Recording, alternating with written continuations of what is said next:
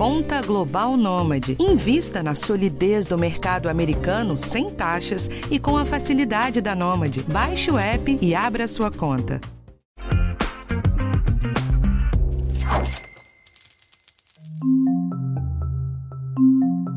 Aqui no podcast a gente falou bastante nesse ano sobre dívidas. Mas não é só a pessoa física que ficou enrascada durante os anos de pandemia. As empresas também estão com muitos problemas. Um levantamento recente da Serasa Experian trouxe o número. Mais de 6 milhões de empresas estão inadimplentes no Brasil. E se você é empreendedor e está com dificuldades, eu trouxe algumas dicas para você tentar sanar esses problemas. Eu sou Rafael Martins e esse é o podcast Educação Financeira do G1.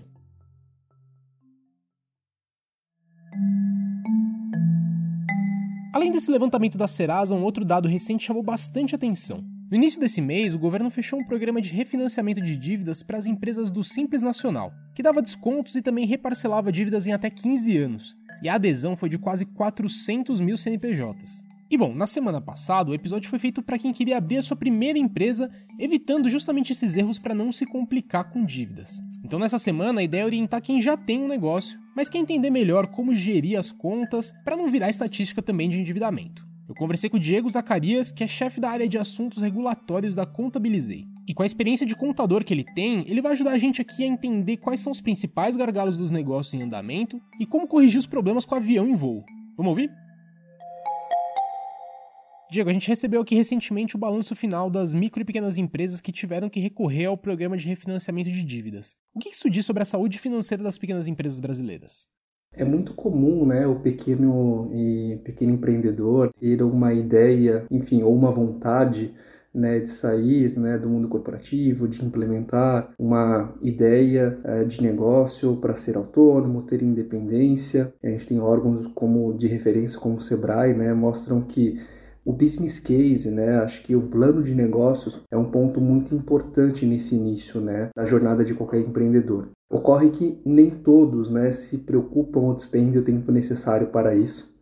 Uh, e por conta disso, você acaba encontrando algumas dificuldades né, no meio do caminho. Né? Quando você pensa num negócio, você não tem como dissociar, né, enfim, a parte financeira. E aí, nesse sentido, né, acho que é, alguns empreendedores acabam pecando em não fazer um planejamento financeiro básico. Né? Então, acho que o fluxo de caixa é uma ferramenta bem importante porque ela vai demonstrar para você ali, né, é, quais são as suas é, entradas e saídas, né, num horizonte de curto, médio ou longo prazo, para que você possa se programar financeiramente, né. E aí os impostos, né, são despesas inerentes, né, ao negócio de qualquer empreendedor brasileiro. E aí nesse sentido você também precisa ter atenção e considerar isso dentro do no fluxo de caixa. Esse seria um ponto que deveria ser bem observado, avaliado, né, por qualquer empreendedor que vai começar, inclusive para aqueles que já começaram, né, para que possam se reorganizar financeiramente, né. E como que a gente corrige isso? Quais são as principais medidas para manter ali um bom andamento de caixa da empresa? Bom, embora né, eu como contador né, sempre vou pensar na questão ali financeira, né, mas é, é, eu sou contador e administrador, não tem como você dissociar um excelente, um, um, um, bom plano de negócio. Isso é o ponto de partida de tudo. Por quê? Porque o plano de negócio ele não vai considerar somente a parte financeira, ou seja, quanto que de uh, despesas, receitas, custos né, que você vai ter num determinado horizonte, mas também qual que é a praça que você vai atuar, qual que é o seu cliente, né, qual que é o market share né, é, do negócio, é, no, qual você, qual você vai participar. Então, assim, o plano de negócio ele, ele, acaba sendo muito abrangente nesse sentido, né? E, naturalmente, o plano de negócio ele passa pela questão financeira também, né? E isso vai se dobrar em outras ferramentas importantes, como o fluxo de caixa, né? Que seria uma ferramenta acessória e que tem que ser utilizada diariamente, semanalmente, né? Para que você possa acompanhar a saúde financeira da sua empresa, né? Muito tão importante quanto, né? Acompanhar ali é, receitas, despesas, custos, né? É, é importante, por exemplo, para empresas comerciais, né? Empresa que né, comercializa algum bem tangível, né? Elas têm um controle de estoque ali, né? Adequado, né? É, tempestivo, né? Porque isso de alguma forma, né? Ela acaba esse controle um bom controle ele vai acabar auxiliando e apoiando o empreendedor ali, né, para saber em que momento, né, ele tem que adquirir mais matéria-prima, né? Qual que é o custo médio, né, que ele tem daquele estoque, né? Enfim, e como que isso, né, em termos de precificação do seu produto, né, acaba fechando, né? Então, assim, porque isso pode corroer em maior ou menor grau ali, né, a sua margem de lucro, por exemplo, ou até mesmo fazendo com que você tenha que, né, ajustar preço, né? Então, é, o controle de estoque é, um, é uma outra ferramenta que a gente acabou não comentando, mas que é tão importante quanto. Né? E, bom, e por fim, né, acho que fica aí né, a, a recomendação aí de né, utilizar aí as ferramentas de finanças aí, né, balanço DRE e fluxo de caixa, né, que complementarmente vão apoiar aí o empreendedor né, no sucesso do seu negócio.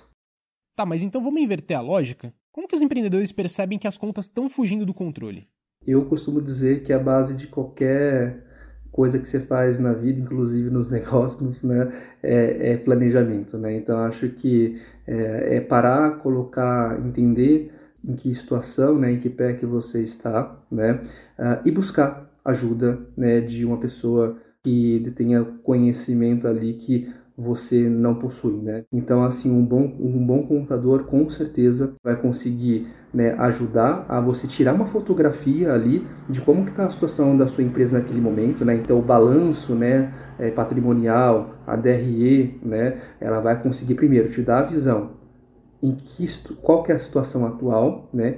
E aí pensando em próximos passos, né, o fluxo de caixa, né, vai conseguir te dar um horizonte ali uh, de como que você, é, se você vai ter insuficiência de caixa, se você eventualmente vai precisar né, é, fazer escolhas em termos mercadológicas, né, de né, de repente aumentar o ticket médio do seu produto ou do seu serviço, né, enfim, se você tem que reduzir algum custo, alguma despesa, então assim o fluxo de caixa ela vai te dar uma visão mais abrangente, né, é como dizer, né, em suma.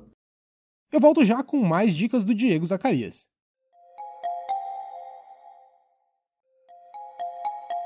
Diego, eu queria retomar aqui pela sua experiência de contador. O erro mais comum está na despesa ou na frustração de receita?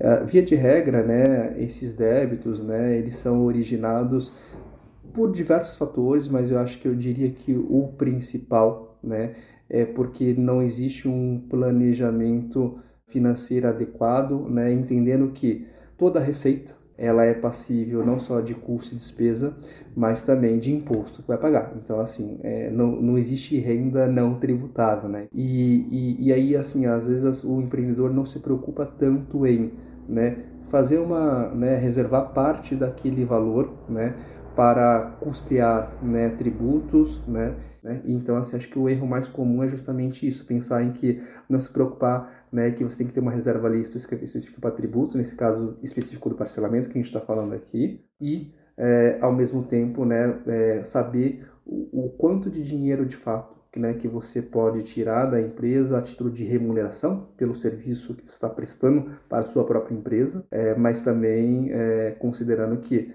eu tenho que olhar o, horizonte né, de pelo menos 12 meses para saber quais são as minhas saídas de caixas que consideram e que abrangem tributos também.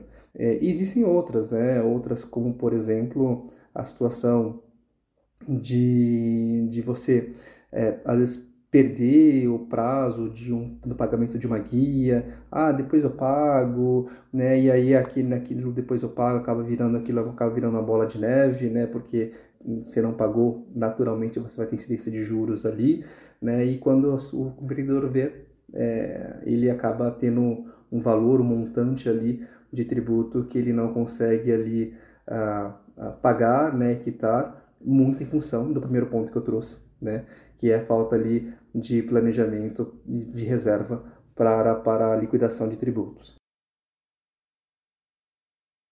E quais que são os sinais para perceber essa bola de neve, de que o caixa está se deteriorando e está tudo indo para um caminho ruim? Acho que uma estratégia que funciona muito bem é você fazer uma gestão financeira do seu negócio né, de curto prazo. Por mais que você tenha um serviço ali de um contador que vai ali fechar seu balanço, fechar sua DRE, né?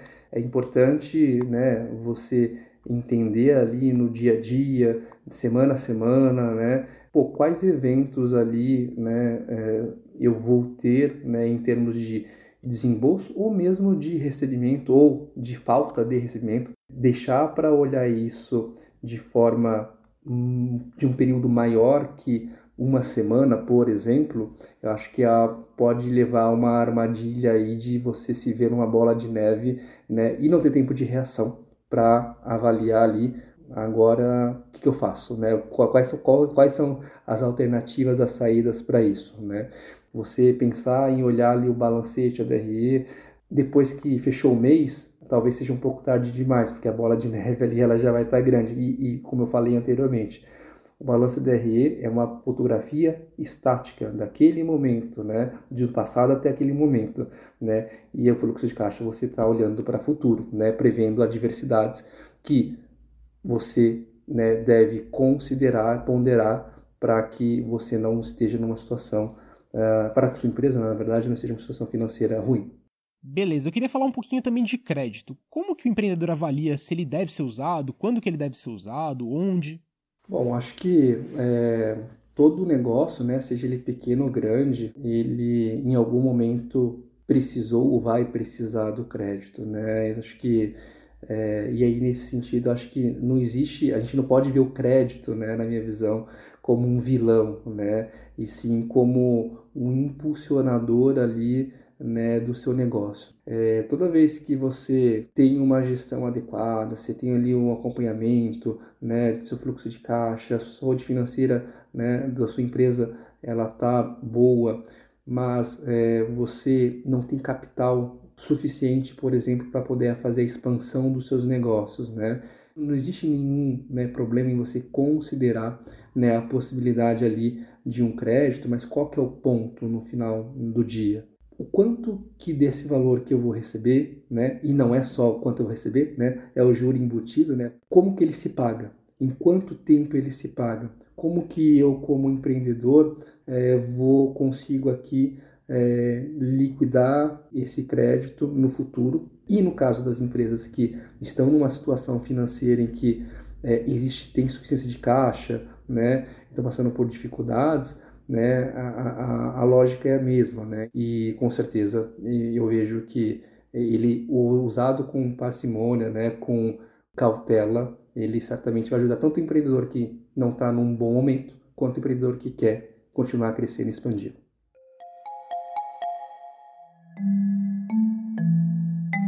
Então é isso, gente, mas antes de finalizar, eu acho que vale um resumão. Primeiro, se você está com o controle financeiro da sua empresa meio frouxo, para tudo e começa já. Eu falei aqui no episódio passado que boa parte dos empreendedores brasileiros começa meio no improviso, sem planejar muito bem, sem ter aquela estimativa das receitas e tudo mais. Se você ainda não fez seu planejamento financeiro, dá uma atenção direitinho para isso, para deixar seu fluxo de caixa bem preciso.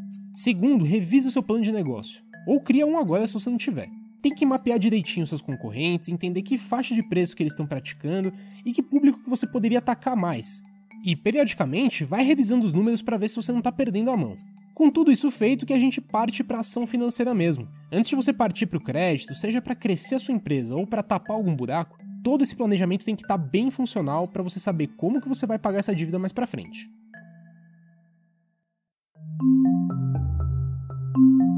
Então é isso, esse foi o episódio de hoje. Eu agradeço muito, Diego, pela disponibilidade pela ajuda. E na semana que vem tem um tema diferente aqui para você. O podcast Educação Financeira está disponível no G1, no Globoplay ou na sua plataforma de áudio preferida. Então não deixa de seguir o podcast no Spotify ou na Amazon, de assinar no Apple Podcasts, de se inscrever no Google Podcasts ou no Castbox, ou então de favoritar a gente na Deezer. Assim você recebe uma notificação sempre que o um novo episódio estiver disponível. E não deixa de avaliar o podcast também na sua plataforma preferida.